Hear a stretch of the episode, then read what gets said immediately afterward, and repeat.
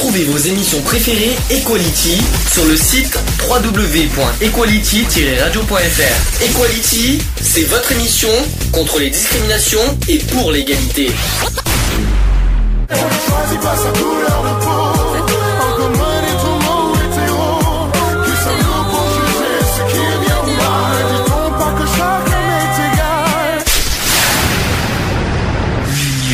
Fait la force. Sujet sur la mucoviscidose. On va d'abord évoquer euh, bah, Grégory de Marchal. On peut pas passer à côté. Hein.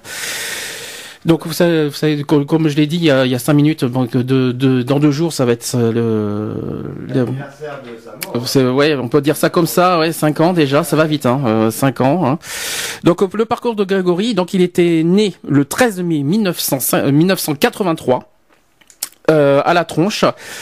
Euh, il est décédé à 23 ans le 30 avril 2007. Euh, à Suresnes, des suites de la mucoviscidose. Donc c'était évidemment un chanteur français pour on peut, on va- pour ceux qui ne savent pas, euh, on vient d'écouter. Hein. Euh, il s'est fait. Oh attends, ah, oh, attends René, je t'entendais pas. Vas-y. Oui, parce que euh, moi je parlais de. La tronche, c'est la ville. Hein. C'est la tronche, je sens La tronche. La tronche. Oui, la tronche, pas la tranche, la tronche. Et c'est dans quel département Eh ben je ne sais pas où c'est.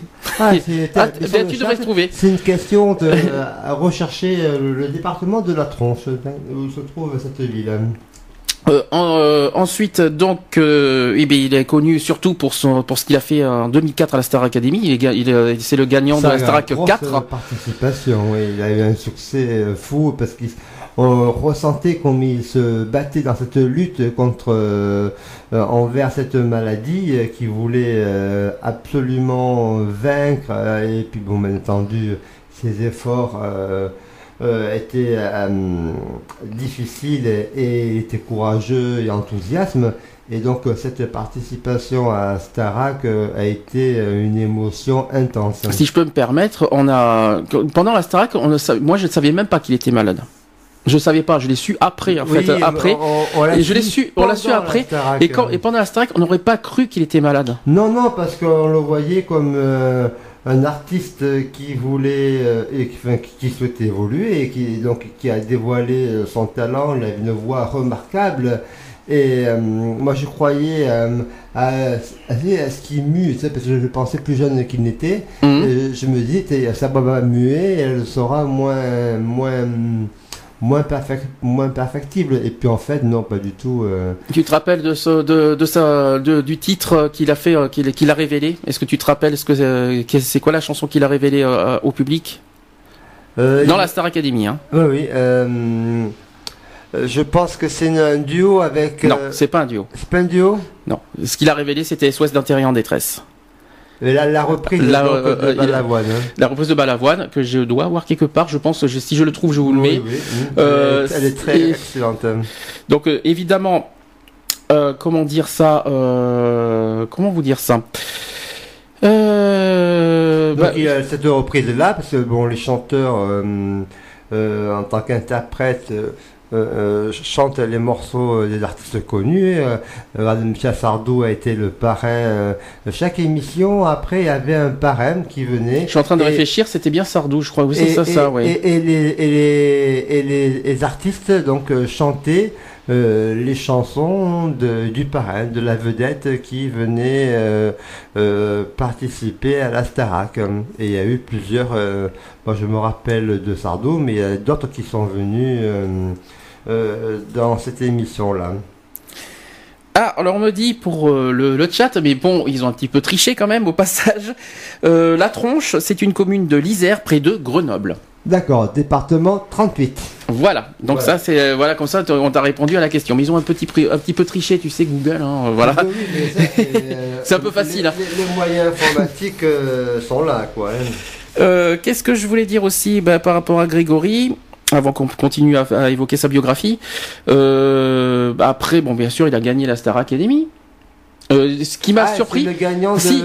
lequel numéro? Numéro 4, Numéro 4. 2004, hein, en 2004. il Ah, a- alors. hein. Non, c'est après Elodie Frégé.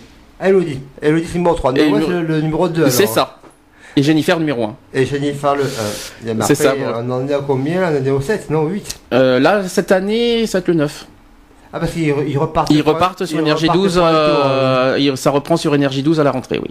la Star. Academy. Hmm.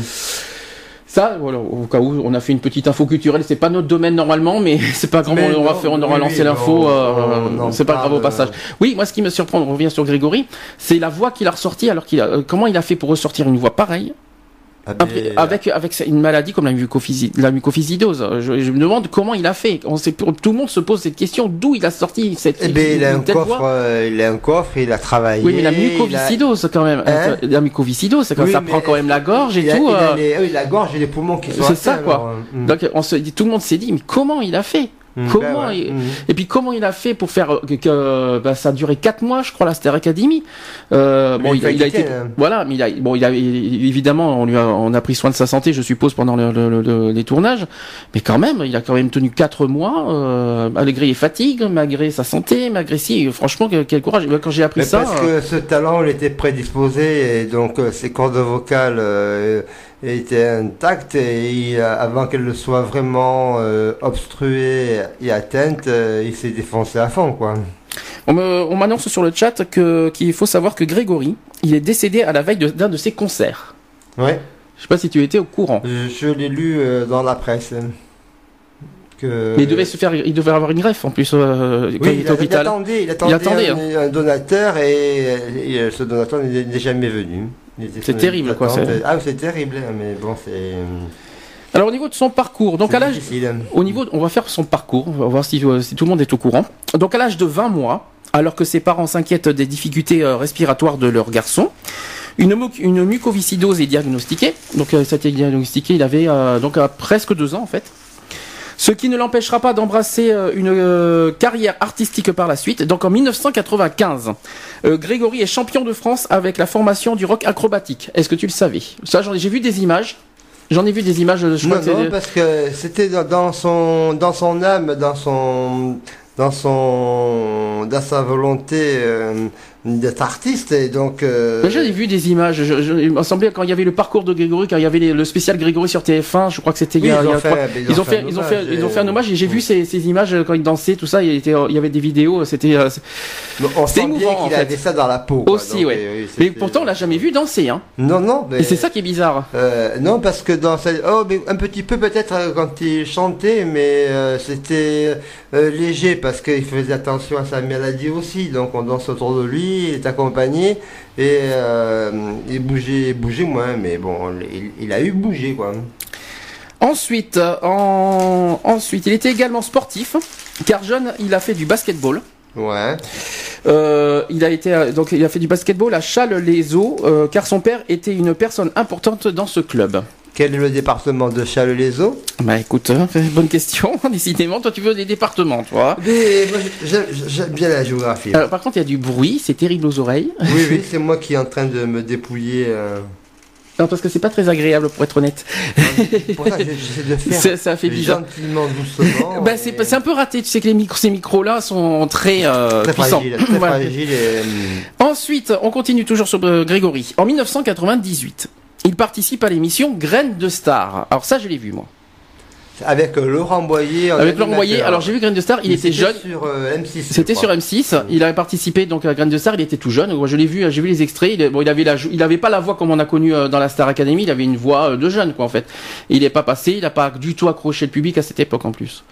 Oui, oui, parce qu'il n'a pas été. Ben, euh, il n'avait pas la voix muette. euh, il Voilà, il n'avait pas assez travaillé, il n'avait pas assez mûri peut-être, et ça, ça fait que euh, ses cordes vocales, ses cordes vocaux, je crois, se sont développées par la suite. hein. Par contre, il a eu quand même, suite à Graines de Star, il a quand même eu une certaine notoriété à Grenoble et ses environs.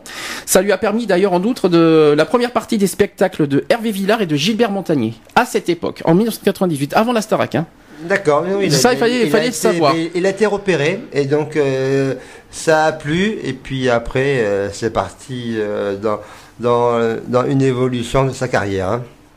Ensuite, on continue. En mai 2003, on a quand même euh, six ans qui sont passés, euh, Grégory tiendra l'un de ses rôles principaux dans le spectacle musical Adam et Ève. Alors, c'est pas le Adam et Ève euh, d'aujourd'hui, hein, c'est pas du tout le même, euh, c'est pas le même. euh, même pro- même, C'est un autre Adam et Ève qui a eu il y a des il y a dix ans, donc euh, ça n'a aucun rapport avec celui qu'il y a aujourd'hui. Je pense que je sais pas si ça, les- je sais pas si les deux spectacles ont un rapport, mais euh, en tout cas c'est pas c'est celui deux d'aujourd'hui. comédies musicales, euh, une qui qui ont été revisitées Mhm. différemment. Ensuite, le 22 décembre 2004, donc il remporte la quatrième saison de la Star Academy.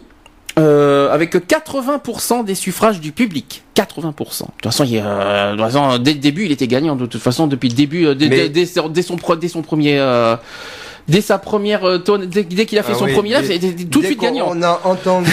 on- on- enfin, moi, j'ai été charmé par sa voix de suite et quand il a interprété. euh, L'émotion euh, est devenue grandissante. Et euh, donc, euh, on s'est laissé porter euh, par, euh, par euh, sa participation, son expression et euh, son talent a été reconnu. On me fait dire d'ailleurs, euh, une petite parenthèse, qu'il avait un coach euh, qui lui faisait des, des exercices de respiration pendant les entractes. Voilà, donc il était bien accompagné. Voilà, mais heureusement, parce Bah que oui, quand même, oui, il oui. n'y a pas le choix, les respirations, euh, il n'y a, il a pas le choix de toute façon. hein. Mais tout ce travail. hein. Tout à fait.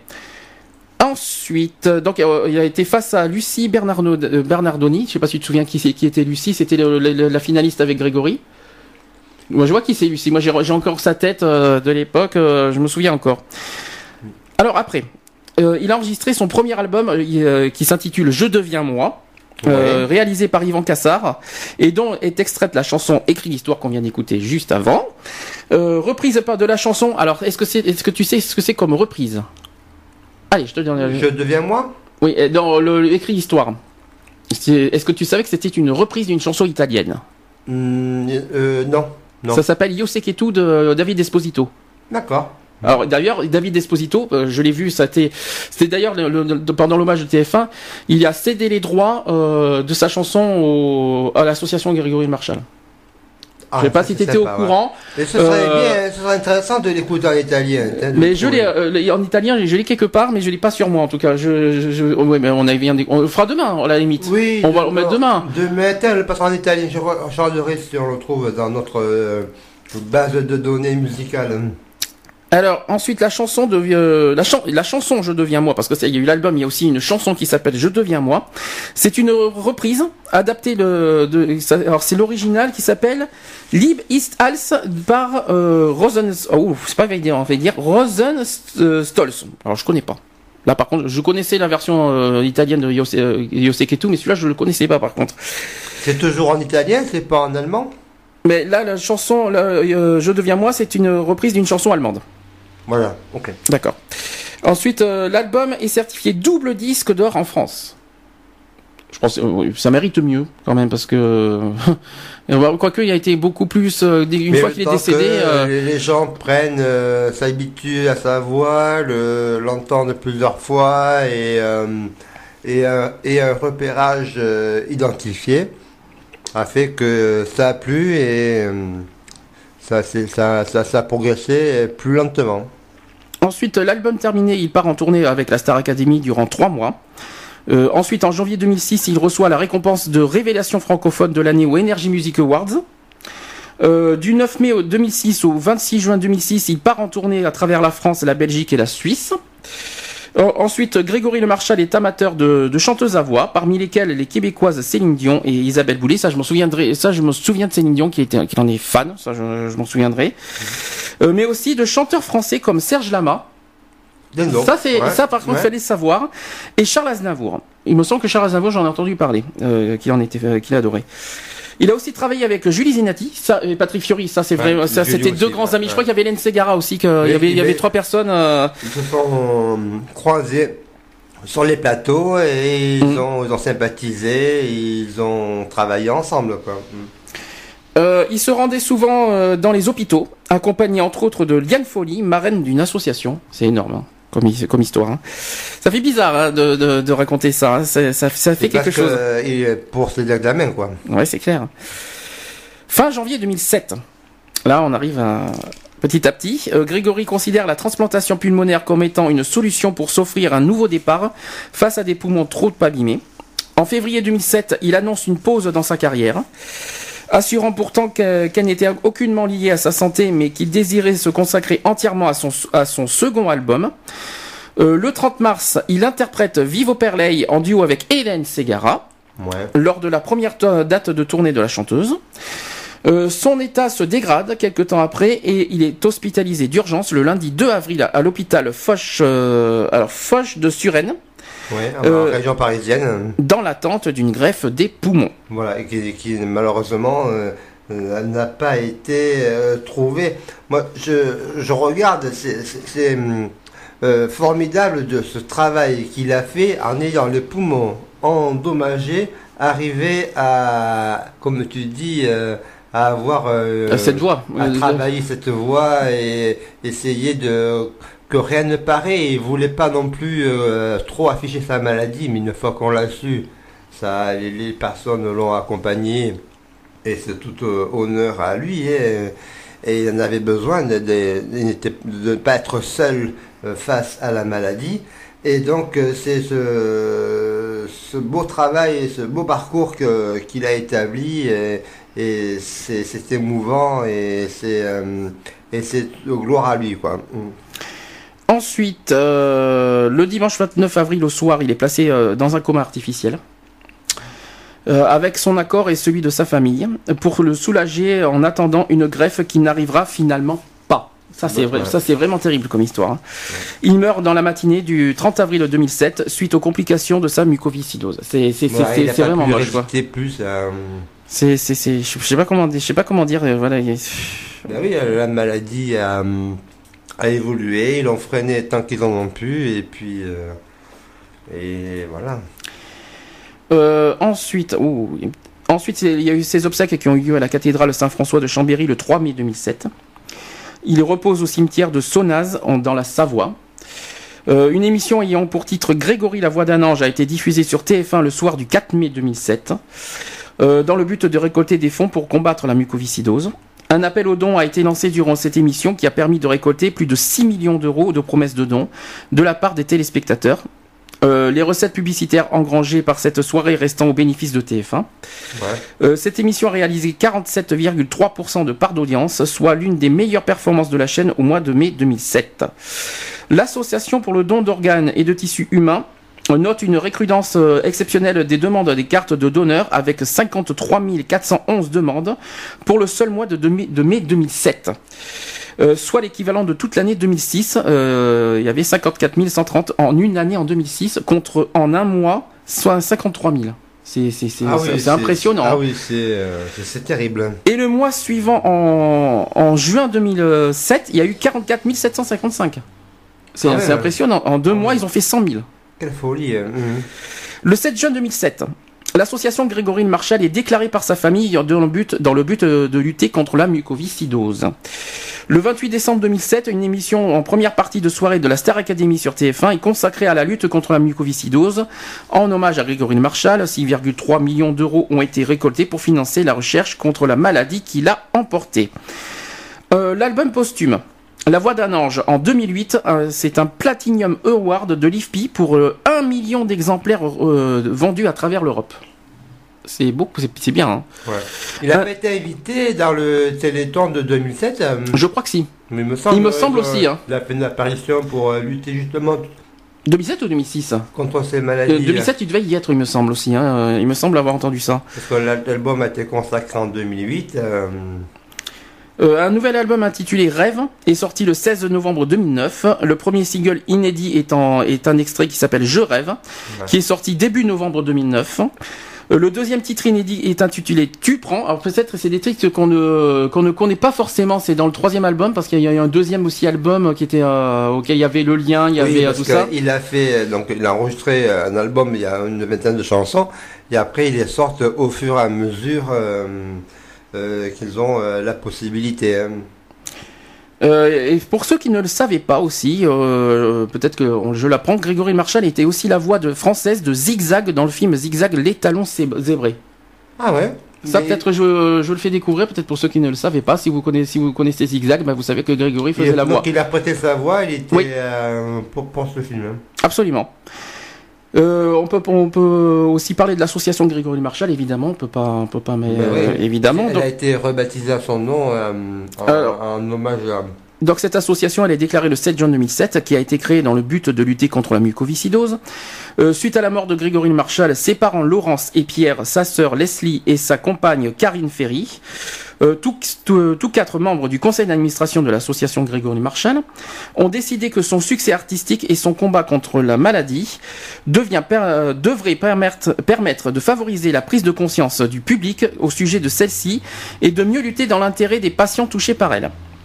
L'association Grégory Marshall a de nombreuses activités, dont l'aide et l'assistance des patients touchés par la mucoviscidose et de leurs familles, par toute action tendant à améliorer leur euh, confort et leur qualité de vie. En novembre de la même année, sa sœur Leslie publie Mon frère l'artiste. Alors ça, est-ce que tu le savais qu'il avait que, sa sœur a publié un livre sur Grégory? Non. Alors ça, alors ça, je viens de le dire. Euh, elle a publié un livre qui s'appelle Mon frère l'artiste. C'est dans les, des éditions Michel Lafon. En fait, c'est un recueil de photographies dont les droits d'auteur sont réservés à l'association Grégory Le Marchal. Elle a voulu s'impliquer dans la maladie de son frère en sortant cet ouvrage pour euh, justement eh euh, euh, avoir et pallier à tous les frais qu'occasionnent tous ces traitements. En 2008, le montant total des ressources de l'association s'est élevé à 4 788 000 euros grâce notamment aux dons, aux soirées, aux livres et aux CD. En octobre 2009, Laurence Le Marchal, qui est la mère de Grégory, elle publie Sous ton regard, le combat de Grégory continue, euh, toujours dans les éditions Michel Lafon. Donc c'est un récit dans lequel elle raconte le combat de son fils contre la maladie et dont les droits d'auteur ainsi que les bénéfices sont reversés à l'association Grégory de Marchal. Voilà, bien sûr. Alors l'association aujourd'hui, euh, c'est l'une des associations faisant partie du collectif associatif Don de vie, don de soi. Ça aussi, il fallait le mmh. savoir. Mmh. Euh, militant pour le don d'organes, grande cause nationale pour 2009. Et enfin, pour finir, en octobre 2010, la mère de Grégory Laurence, euh, le Marshal, elle s'est jointe à l'association Laurette Fugain. D'accord. Voilà, donc euh, on a fait donc le parcours intégral de Grégory. Est-ce que tu veux dire euh, Fugain, c'est une association qui s'occupe de quel, de quoi? Alors il me semble que c'est aussi pour une maladie. Euh, je sais plus, je me rappelle plus ce que c'est parce que j'en ai entendu parler euh, dans, diverses émissions. Euh, mais je me rappelle plus. Je sais que c'est une maladie, une maladie génétique et je sais plus ce que c'est. Mais on, voilà, on regardera sur, si on trouve. voilà, je, je l'ai pas. parce que j'étais pas parti là-dessus, mais voilà, je sais que c'est une maladie. Donc il faut vraiment dire ce qu'est la, musique, la, mucoviscidose. La mucoviscidose, donc c'est la maladie des poumons. Comment, comment tu, comment ça se je vais la dire après. Ah, D'abord, je vais remettre un petit Grégory quand même, hein, quand même au passage, et on va parler de la mycoviscidose en détail. On, va vous on va, euh, on va, pour ceux qui ne savent pas comment ça se passe, on, va, on va, euh, Alors, au niveau de, de, Grégory, je vais vous passer, euh, je vais pas dire, peut-être plutôt de temps en temps. Et, et, à la fin, on mettra même si aussi après le, sujet de la mycoviscidose. Oui, mais et la chanson Je rêve. Je l'ai pas. J'ai pas tout sur moi, donc euh, il faut pas non plus euh, demander, me demander la lune. Euh, ça dépend, tu peux avoir l'album et puis. Oui, mais oui, mais bon, je, ne pouvais pas tout emmener, mais j'ai fait avec, je fais avec les moyens du bord. Donc c'est très bien comme ça. Voilà, et on se retrouve juste après pour parler de la mucoviscidose, la maladie. À tout de suite. À tout.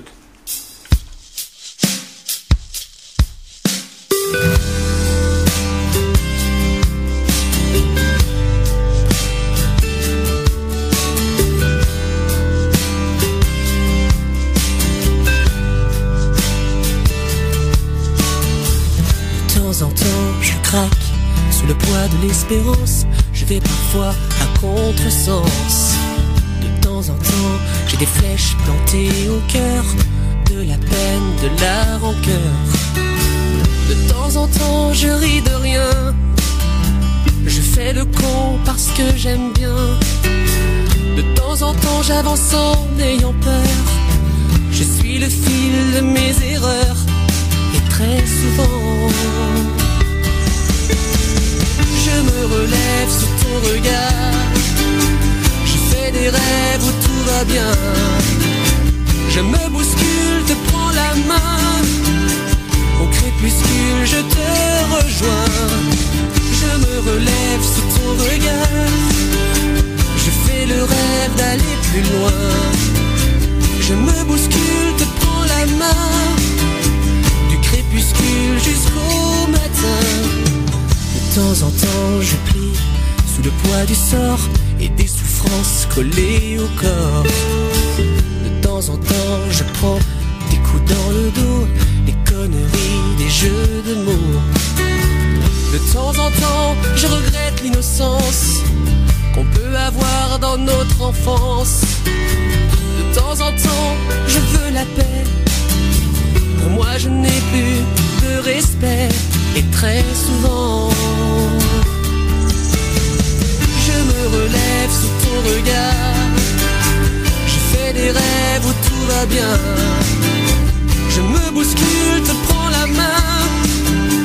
Au crépuscule, je te rejoins. Je me relève sous ton regard. Je fais des rêves où tout va bien. Je me bouscule, te prends la main. Crépuscule jusqu'au matin. De temps en temps, je pense à tort. Que pas de larmes, c'est être fort. Au fond, ce que j'attends, c'est voir le bout de nos efforts. Que l'amour soit là encore. Je me relève sous ton regard.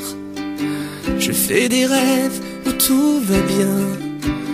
Me bouscule, te prends la main. Au crépuscule, je te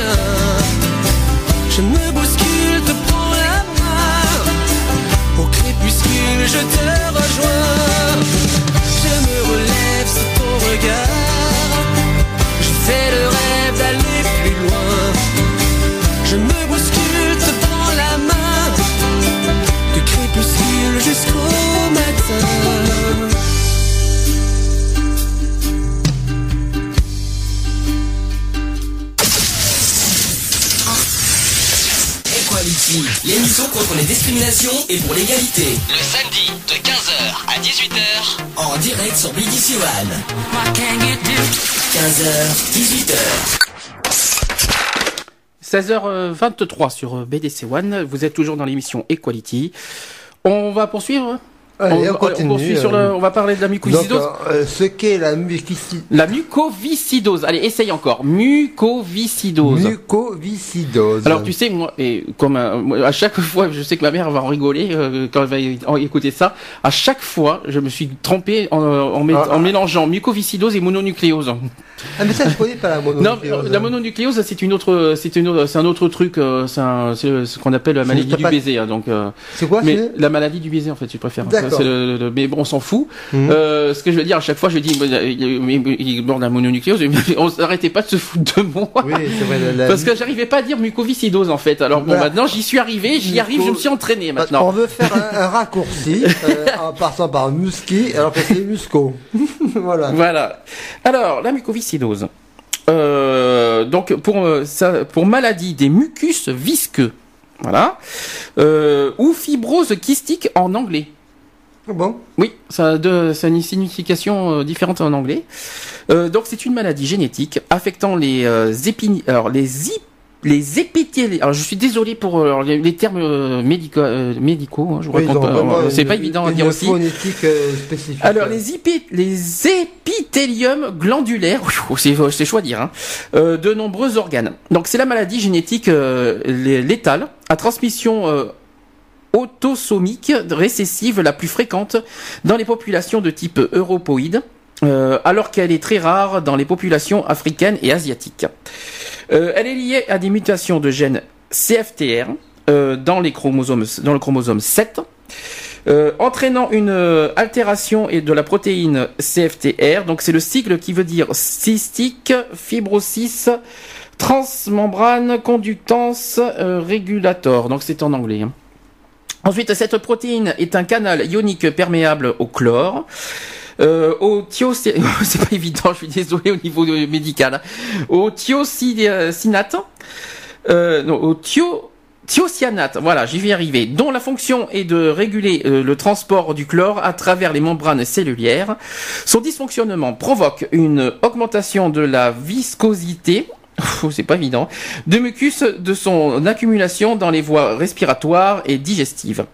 La maladie touche de nombreux organes, mais les atteintes respiratoires sont euh, prédominantes et représentent l'essentiel de la morbidité. La forme euh, clinique la plus fréquente associe troubles respiratoires, troubles digestifs et troubles de la croissance staturo-pondérale. Euh, D'évolution chronique et progressive, la, la maladie s'exprime souvent tôt dès la première enfance, même s'il existe des formes frustres de diagnostic tardif. Donc le, diagnostic biologique repose sur le test de la sueur, confirmé par une, euh, identification des mutations génétiques. Le dépistage néonatal, généralisé en France depuis 2002, permet un diagnostic et une, et un- et une prise en charge précoce, alors que le conseil génétique permet à un couple hétérozygote connu de ne pas avoir un autre enfant malade. Il n'y a pas de traitement curatif, mais les progrès de la prise en charge ont permis d'améliorer la qualité et l'espérance de vie des patients. Ainsi, en France, euh, par exemple en France, l'espérance de vie à la naissance est passée de 7 ans en 1965 à 47 ans en 2005. C'est énorme. Ah oui, c'est. Ça change, hein. C'est fulgurant et on voit bien l'évolution. Donc, euh, les origines des mutations. Donc, des auteurs ont tenté de déterminer l'âge et le lieu d'origine des principales mutations responsables de la mucoviscidose par analyse génétique de différentes populations. L'ancienneté de la mutation euh, avec un triangle F508, la plus fréquente, est controversée par des estimations comprises entre 3000 ans et plus de 50 000 ans. Euh, euh, en 2001, une étude a confirmé l'âge ancien de cette mutation, estimé entre 11 000 et 34 000 ans. Pourquoi pas hein? Ouais. Alors ensuite, euh, au niveau de la description clinique, alors on va, on va faire clinique maintenant le, au niveau de la mucoviscidose. Donc c'est la mucoviscidose. C'est une maladie de tissu épithélial. ép- Je vais arriver avec ces mots. Épithé- Épithélial. euh, des glandes. Oui, je vais y arriver. Épithélial euh, des glandes exocrines de l'organisme. Ce tissu se retrouve dans de nombreux organes comme les voies respiratoires, donc il y a les bronches, les cavités nasales, etc. Il y a aussi le pancréas, le foie et l'arbre biliaire, euh, l'intestin grêle, les canaux différents des organes génitaux masculins et les glandes euh, sudoripares de la peau. Euh, la sévérité du tableau clinique varie selon la- les mutations du gène CFTR, mais aussi selon d'autres facteurs génétiques et environnementaux. L'histoire naturelle de la maladie est donc très variable et va du décès précoce dans la petite enfance par aggravation euh, progressive de l'obstruction pulmonaire avec bron, euh, la bronche euh, la bronchectasie. Alors, Ah bon, c'est pas la bronchovite Non. Non, c'est la bronchectasie. Je pensais pas. Bronchétasie. euh, Je connaissais pas ce Non mot, plus, tu vois. Je, je connais pas ce mot non plus. Euh, oui, ça, c'est un mot clinique. Mais la bronchiolite, ça me dit quelque chose aussi. moi, Oui, oui, euh, c'est pour ça, la bronchiolite, c'est euh, les maladies atteintes des bronches, quoi. Donc, Ensuite, ça peut aller aussi à une, un- à une insuffisance pancréatique. Euh, avec atteinte obstructive, euh, obstru- oui, obstructive. ça, se- ça se pose sur le pancréas, quoi. Voilà, c'est ça. Mm. Avec atteinte obstructive euh, pulmonaire progressive durant l'adolescence et une augmentation de la fréquence des, euh, des hospitalisations suite à l'atteinte respiratoire au début de l'âge adulte. Mais quand tu as une maladie, euh, ça se passe partout, quoi. Euh, Après, malheureusement, tous les, les organes sont défaillants au fur et à mesure de la progression de cette maladie, quoi. La forme clinique la plus fréquente associe troubles respiratoires, donc la bronchite chronique, ou euh, ensuite les troubles digestifs. Alors on appelle la, la, stéar- euh, la stéatorée, ou la constipation bien sûr, et troubles de la croissance euh, staturopondérale. D'accord. Ça c'est la forme clinique la plus fréquente. Pondéral. Staturopondérale, oui. Donc ensuite, les manif alors on va parler maintenant des manifestations de, bah, de ce que le- le- la maladie bah, fait hein, en conséquence. hein. Donc on parle de, de Oui, manifestations. c'est les, les causes à effet, quoi. Voilà, c'est c'est les, les- les effets secondaires qu'on appelle Ouais, ça. ouais, ouais. Donc il y a les manifestations pulmonaires. Euh, les manifestations pulmonaires restent la, la cause majeure de la morbidité et de la mortalité. Il, il existe une inflammation chronique des bronches avec surinfection bactérienne qui euh, entretiennent un cercle vicieux et sont, et sont la cause de la dégradation de, de l'état pulmonaire. Euh, les premiers germes colonisant les voies aériennes sont, euh, alors c'est en, on appelle ça l'hémophilus influens. Alors c'est en latin. Alors c'est pas évident de le dire. Oui, ça, euh, c'est pas Euh, facile à prononcer. hein. Hémophilus influen, influenzae. Ou euh, il y a aussi la staphylococcus. Non, non, la sta. oh. Moi, je connaissais staphylocoque, mais bon, ça n'a rien à voir. Ah, hein. c'est plutôt la staphylococcus. Ah. Aérus. Aérus. je, suis pas- je suis désolé pour le latin et décidément j'ai pas de chance aujourd'hui. hein. Oui, mais parce que c'est c'est l'appellation de, de des différents euh, symptômes et des différents euh, donc euh, microbes et euh, en- en- les vaccins n'est pas pour tout quoi. hein. Donc l'histoire naturelle de la maladie pulmonaire est une dégradation progressive de l'état respiratoire évoluant par poussée, débutant par des symptômes tels que qu'une toux et des crachats, et aboutissant à une euh, insuffisance respiratoire grave, voire à, une, à un cœur pulmonaire chronique. Moi ça m'a fait peur quand j'ai vu ça parce que moi aussi j'ai en plus j'ai des soucis à tout ça, mais, mais quand j'ai vu Oui, ça, mais ça il y m'a a ça quand m'a fait même peur des quoi. traitements euh, Ouais. médicaux qui, qui t'accompagnent euh, dans à, ra- à ralentir euh, et à, à freiner euh, tous ces euh, bactéries quoi. Alors les premières manifestations respiratoires, donc c'est euh, sont une toux chronique du, euh, du récurrente. C'est une toux euh, chronique ou récurrente. Pourquoi dit du C'est plutôt ou récurrente. Ou récurrente. Euh, ouais, c'est plutôt ou oui parce que c'est ou initialement sèche. Ah, tout sèche. La toux sèche aussi. D'accord. Parfois euh, paroxys- euh, paroxystique euh, et pouvant entraîner des vomissements. Puis euh, grâce euh, et, éventu- et éventuellement purulente, des crachats et des euh, difficultés expi- euh, expiratoires par contre, hein, des difficultés expiratoires qui surviennent lorsque lorsque la fonction respiratoire se détériore. Alors l'inspiration, tout le monde sait ce que c'est. Ouais. C'est quand on fait ça, Expirer, euh, c'est ça, expirer, c'est souffler, C'est le- ouais. c'est essouffler. Donc il y a C'est des problèmes au niveau qu'on fait en sport pour euh, Moi cru que faire circuler l'air euh, dans les poumons. Moi, j'aurais cru, que c'était l'inverse. Moi, je pensais que c'était plus inspiration quand on a des difficultés à, à respirer, justement. Ouais. Ouais. Moi, j'aurais Ah plus, ouais. moi, j'aurais plus dit dans ce terme-là, mais finalement, c'est l'expiration. Bon, euh, Ah, c'est la- c'est euh, rejeter euh, l'air. euh, Aussi, ouais, c'est vrai. Alors ensuite, euh, des épisodes de bronchite chronique surviennent chez l'enfant et entraînent progressivement des lésions de l'arbre bronchique, euh, menant à des bron, euh, bronchectasies. Bronchectasie. euh. Bronchectasie. Ah ouais. Moi je connais pas ce mot. Je connaissais pas ce mot non plus. Alors, une fois l'atteinte respiratoire bien euh, installée, les malades peuvent présenter des, euh, des douleurs thoraciques, donc le thorax, euh, des pneumopathies récurrentes, euh, des formes atypiques d'asthme et, de, et un wheezing récurrent. Euh, des épisodes de pneumothorax ou euh, ou, euh, peuvent engager le pronostic euh, vital. Toutes ces manifestations sont des complications pulmonaires et peuvent parfois être les manifestations initiales révélatrices de la maladie. Les lésions des poumons s'aggravent progressivement avec, formation d'abcès et de kystes et fibrose du parenchyme pulmonaire proche des voies euh, aériennes aboutissant à une insuffisance respiratoire majeure. C'est terrible euh, quand on, quand on voit ça. hein. Donc à l'examen clinique du patient, on peut retrouver une, euh, un hypocratisme digital et une dystrophie thoracique d'apparition précoce et témoignant de la broncho, alors la bronchopathie chronique obstructive. Oh, C'est pas facile de dire tous les termini quoi. Euh, donc ensuite l'auscultation, oui. Mais c'est tout ce qui va tourner autour des, des, De toute façon, des tout ce poumons, poumon, hein, de toute de- façon. des poumons, de la cage thoracique, euh, tout façon- cela et, et va être euh, atteint et, Oui, parce que là on est pour l'instant. fragilisé par la maladie quoi. Oui, parce Donc que là- après il faut lutter.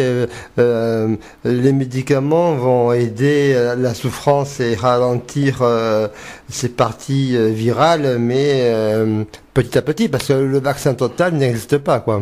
D'ailleurs, on parle, pour l'instant que des manifestations au niveau du poumon, parce qu'il y en a d'autres. Après, il y a, il y a d'autres manifestations. Il y a le, Mais il y parce a que le digestif là où aussi. ça se génère le plus quoi. Oui, c'est ça, c'est le, le- en fait, c'est le, problème numéro un, on va dire. Mhm. C'est surtout ça le, le, pro- le problème, et justement, c'est aussi ce problème-là qui, euh, qui cause le plus de morts. euh, Voilà, au parce niveau, que euh, après, une fois que la, la respiration est atteinte, euh, Exactement. t'es t'es morta, quoi. Et tu passes la l'arme de, de, de l'autre côté de, de la muraille. Alors justement, à la radiographie pulmonaire, on retrouve des images bronchiques et euh, alvéolaires, les alvéoles, hein, Ouais. euh, mais spécifiques comme un épaissement euh, alors péribronchique, une distension pulmonaire avec emphysème, une atélectasie un foyer alvéolaire, des signes de bronchectasie. Voilà. Donc euh, avec la radio, on peut détecter tout ça quand même. Oui, ça, c'est, c'est un peu le déceler et, euh, et arriver à soigner partie après partie. Soigner, oui et non, parce que pour, de toute façon, pour soigner, tout le monde sait ce qu'il faut, mais euh, Mm. prendre en charge, en tout cas, Oui. euh, la, la maladie. Mm. Mais soigner, malheureusement, euh, c'est pas encore le Mais cas. il faut, sinon, ils font des, des efforts pour euh, euh, ralentir euh, C'est plutôt ça, voilà. ces, ces effets secondaires et essayer de les maîtriser au mieux, quoi. Bon, c'est, pas gagné, hein, Ensuite, euh, on va parler maintenant des manifestations digestives. Voilà. Euh, donc là, on redescend euh, en biologie humaine dans le dans le l'intérieur du corps et plus plus bas, quoi. Donc là, on parle des intestins, par exemple. Donc les Mhm. intestins sont touchés. hein. Donc les manifestations surviennent dès la période néonatale sous forme d'un iléus méconial qui survient chez 10 à 20% des enfants porteurs de la maladie et peut être diagnostiqué lors de l'échographie morphologique montrant l'existence d'une... Alors, alors celui-là, il faut le faire, celui-là. Une hyperécogénicité. bon courage, celui-là. Bon bon courage pour la dire, celle-là. Une je, hyper- je le dirai pas. une hyperécogéni- une hyperécogénicité. ah si, hyper écogénicité. Mais c'est pas évident de le faire, de le non, dire. hein. non, mais, euh, après mûre euh, euh, entente, euh, j'arrive à le retransmettre. hein. Alors c'est une hyperécogénicité intestinale au passage.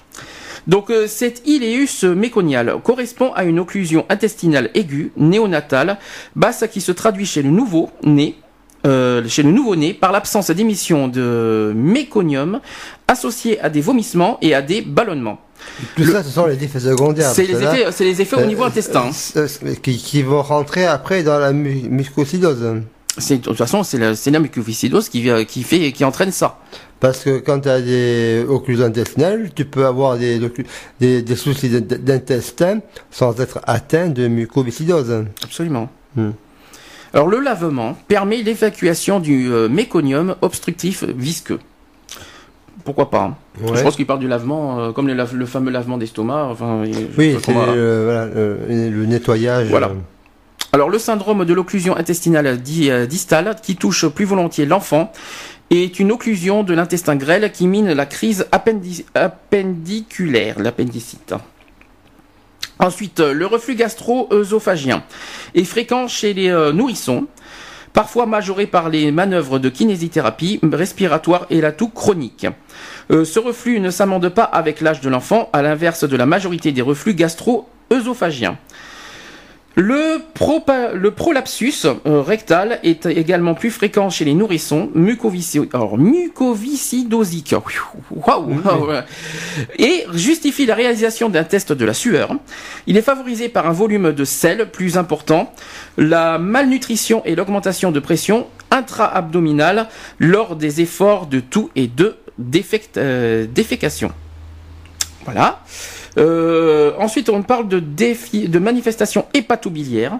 Hépatobiliaire, ça c'est oui, c'est la bille qui euh, qui après euh, autour de l'intestin. Oui, parce que de toute façon, c'est tout, tout- tout ce qui est Oui, digestif. oui. hein. Là, c'est tout l'appareil qui est concerné par euh, ces bactéries et qui après qui font un, un vase communicant avec les qui rejoignent les poumons. Alors Ouais. Il y a, il y a un vase communicateur, je pense. Alors c'est ça, c'est un petit, un petit peu ça, c'est un petit peu ce qui est dit. J'essaie de voir un petit peu la, la biologie, euh, la morphologie humaine, comment elle est constituée, avec les différents organes qui euh, sont atteints les uns après les autres, malheureusement.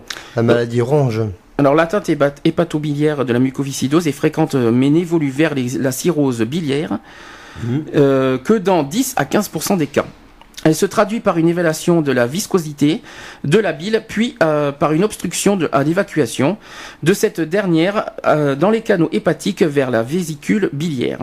La conséquence est l'apparition d'un ictère euh, rétentionnel néonatal, euh, coloration jaune de la peau et des muqueuses, qui est le reflet de l'évélation et de la bilirubine non conjuguée dans le sang. Bilirubine. Bilirubine, oui. Hmm. Euh, biologiquement, on note l'évélation euh, euh, concomit- concomitante des transaminases et des GT. Alors les, la les transaminases, alors, ouais. les transaminases, c'est où Les, transmi- les transaminases, ce sont des plaquettes. hein. Oui, mais c'est où les transaminases C'est euh, Normalement, dans- normalement, dans, dans les reins, non? normalement, pour moi, je sais pas si. Près des reins. pour moi, euh, pour moi, les transaminases, c'est le foie. D'accord. Pour moi, ouais. mais après, je ne sais pas si, s'il y a d'autres. euh, ouais, il me semble, mais je sais pas s'il y a d'autres endroits pour la transaminase. On Mais peut le, le déceler, ouais. Hmm. alors ensuite, et d'ailleurs, c'est euh, il y a aussi une les- les- justement la transaminase du foie. Il y a aussi l'hépatite A. hein, Au passage, Ouais, voilà, parce oui. qu'il y a aussi un petit peu ce qui euh, Mm. provoque aussi l'hépatite A au passage. Enfin, je crois, hein, au il me semble. hein. Hmm. Donc la cirrhose biliaire euh, multifocale euh, se complique dans la même euh, manière qu'une cirrhose commune avec l'apparition d'une hypertension portale et d'hémorragie digestive, d'une insuffisance hépatocellulaire et d'épisodes de, décompensation Ouh, Et dis donc les termes biologiques, un bon courage. Et J'espère que tout le monde suit. C'est les termes euh, de la mucoviscidose. Je suis désolé, parce qu'il y en a, qui- il y a, Oui, il certaines personnes qui ne comprennent pas. différentes, euh, étapes euh, et l'évolution des symptômes de la maladie et différents donc euh, parties du corps qui sont euh, atteintes euh, et qui sont mises en danger euh, et euh, où euh, la maladie ben, détruit ces, ces, zones-là quoi. Et enfin, il y a aussi les manifestations pancréatiques, parce que le pancréas c'est aussi très touché. Donc l'insuffisance pancréatique exocrine est présente chez la grande majorité des patients, dans environ 90% des cas. Elle est responsable d'un défaut d'absorption des graisses, acides gras essentiels, des protéines et des vitamines euh, liposolubles. Et donc il y a le A, le D, le E et le K. Et parfois euh, androsolubles comme le B12. Le B12. Le hein. B12, oui. La malabsorption des graisses euh, entraîne une diarrhée chronique euh, graisseuse caractérisant la, la stéatorée, avec ballonnement abdominal et appétit conservé, euh, qui, contraste avec l'é- l'hypotrophie pondérale puis staturale. Le trouble de l'absorption de la vitamine D entraîne une mauvaise minéralisation des os et un risque de rachitisme et de fracture. Un petit peu comme le- la sclérose en plaques au passage. Voilà, ça, ça Un ressemble petit à, peu, ouais. à ces symptômes-là et euh, à ces aspects euh, euh, euh, divers. Alors, parmi les autres manifestations de la malabsorption, de la malabsorption, on retrouve une, une, insuffi- un- une insuffisance de croissance, un retard perbutaire, euh, alors pubertaire. Alors, le, ah, il y a un retard de la puberté aussi, tiens. Euh, Peut-être que les gens ne savaient ça- pas. Ça va jusque-là. ouais. Oui, une Ouais. anémie aussi, euh, une anémie. Des troubles carentiels, donc il y a les, en vitamines, en oligo-éléments et minéraux. C'est énorme. hein. Ah oui, c'est beaucoup. après, hein. euh, mais le corps, après, il, il manque de ses ressources et, et donc euh, la maladie euh, gagne du terrain, quoi. On me dit la sclérose, c'est les muscles. Mais oui, c'est ce muscle. Mais les os sont touchés aussi. hein. Pour les fractures. euh, Enfin bon. Ouais. Mais après, D'accord. si De tu toute façon, Eric nous en dira, nous en, nous expliquera mieux le c'est- 26. C'est des muscles euh, qui, qui, qui est autour de, de l'os et puis après l'os va. Il y a une maladie des os. Alors c'est quoi, quoi alors si c'est pas la sclérose en plaques, c'est quoi la maladie des, euh, qui concerne les os? Parce qu'en fait, j'ai vu- j'ai vu ça dans différentes émissions. Euh, Il y a des, des, des enfants avec la maladie des os, mais ils traînent par terre parce qu'ils voilà, dès qu'ils tombent, l'os craque. Je, Oui, pense- je pensais à ça en fait. La, la fragilité euh, des os, ouais. Alors je sais plus ce manque que de c'est. calcium, manque Ouais, c'est de, ça. manque de, de, de substances euh, pour qu'ils puissent se solidifier et donc euh, les carences font que ben, ça tient pas quoi, ça se Mm. casse. Ouais, moi j'étais parti en fait sur ça. Donc Mm.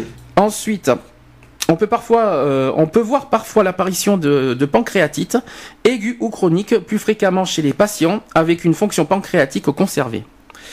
Euh, un diabète euh, insu- ouf, insulino, insulinoprive Oui, euh, traduit une manière de la fonction endocrine de- du pancréas secondaire à, la, di- à la destruction des îlots, de l'engurance, euh, avec euh, par la fibrose et par des anomalies fonctionnelles de la sécrétion d'insuline.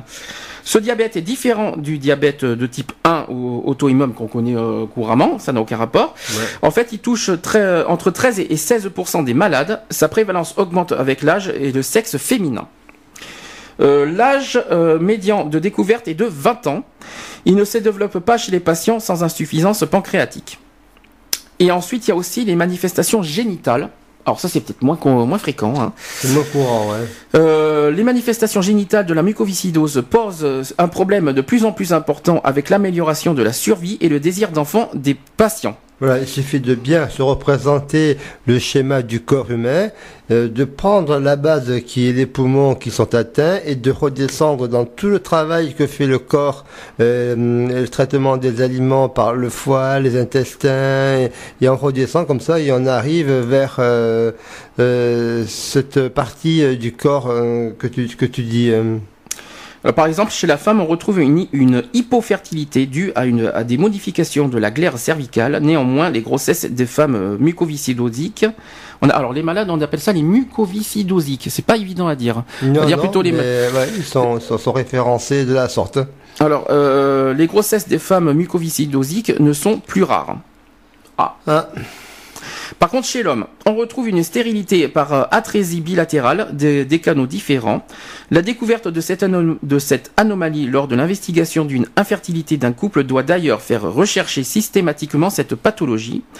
Euh, L'atrophie ou euh, l'hypoplasie euh, des voies euh, écrétiques, ouf, écrétrices, excrétrices des spermatozoïdes, canal différent et vésicule euh, séminale, entraîne une euh, une azospermie euh, ou oligospermie. Ouh, oui.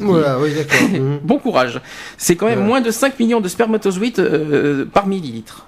Ouais, qui, qui sont atteints quand ça arrive dans cette Non, région, qui, en fait, dans cette région non, parce que non, dans cette en- en fait, zone-là. dès- si on a ça, il y a, dans le corps, on a euh, 5 millions de spermatozoïdes en moins Oui, voilà, par parce millilitre. sont détruits par rapport à, par rapport à ça.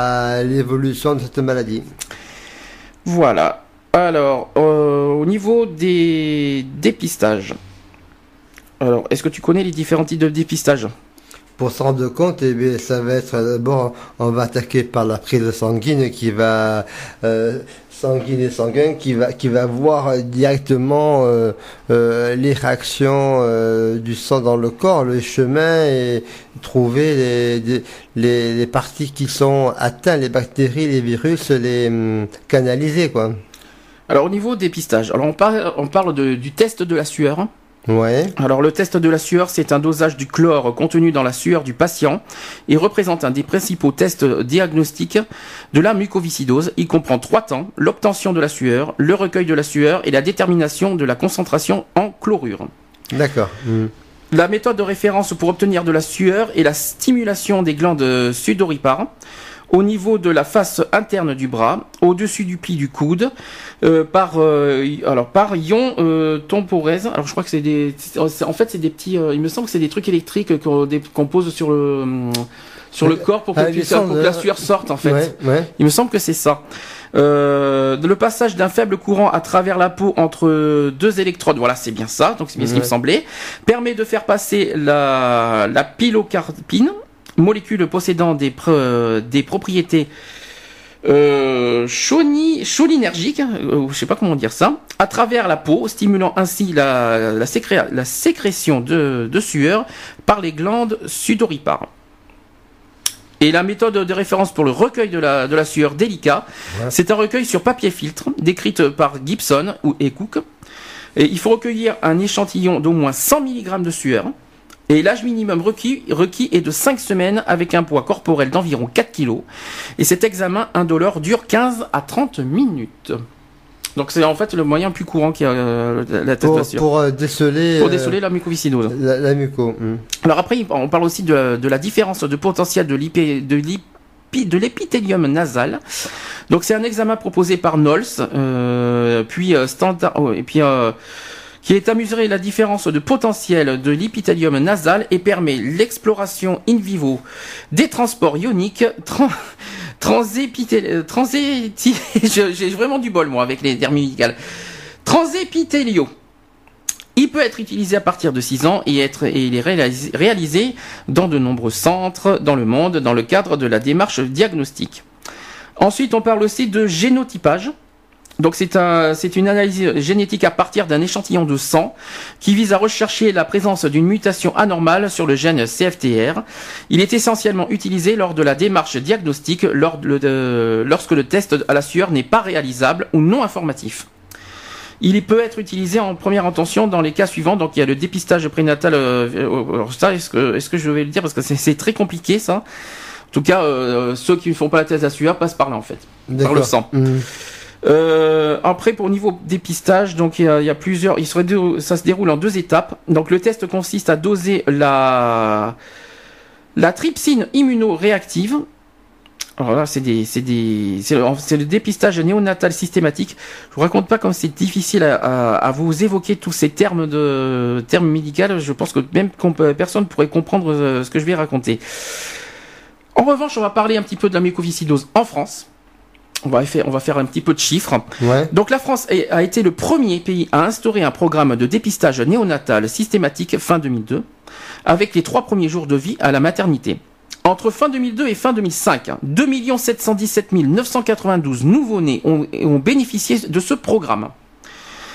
Euh, entre, ensuite, une TIR élevée a été retrouvée chez euh, 18 610 nouveau-nés, soit 0,7% du total. Il y a ensuite 18 euh, 054 personnes, soit 98% d'entre eux, ont bénéficié d'une recherche de principale mutation du gène CFTR. Ensuite, 3469 enfants, soit 1,3 pour 1000 nouveau-nés testés, ont été adressés à une CRCM, c'est le centre de référence et de compétences de la mucoviscidose, parce qu'ils avaient euh, parce qu'ils avaient une ou deux mutations, ou parce qu'ils avaient une hyper, euh, une hypertrice, euh, psy- Une hyper quoi? Une, une hypertrypsinémie. Une hypertricinée. euh. Une hypertrypsinémie. Ah bon? Persistante à J21. Et c'est quoi ça, cette hypertricinée J'en ai un petit peu parlé Mm. tout à l'heure. C'était dans le test, dans, Ouais. lors d'un dépistage.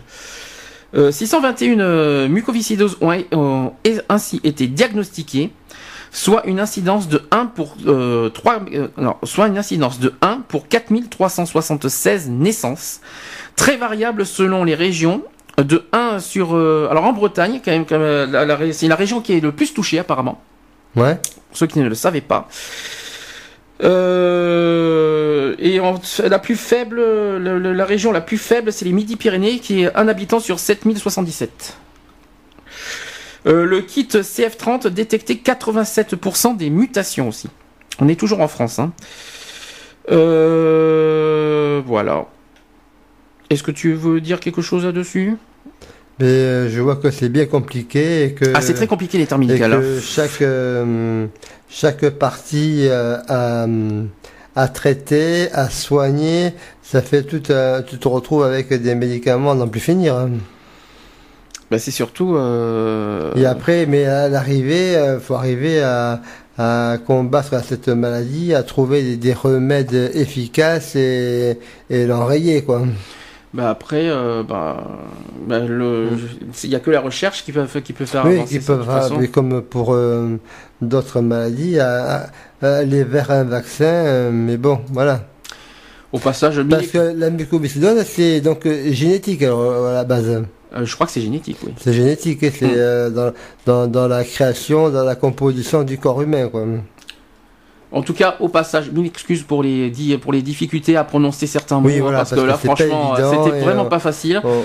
Retrouvez nos vidéos et nos podcasts sur www.equality-podcast.fr.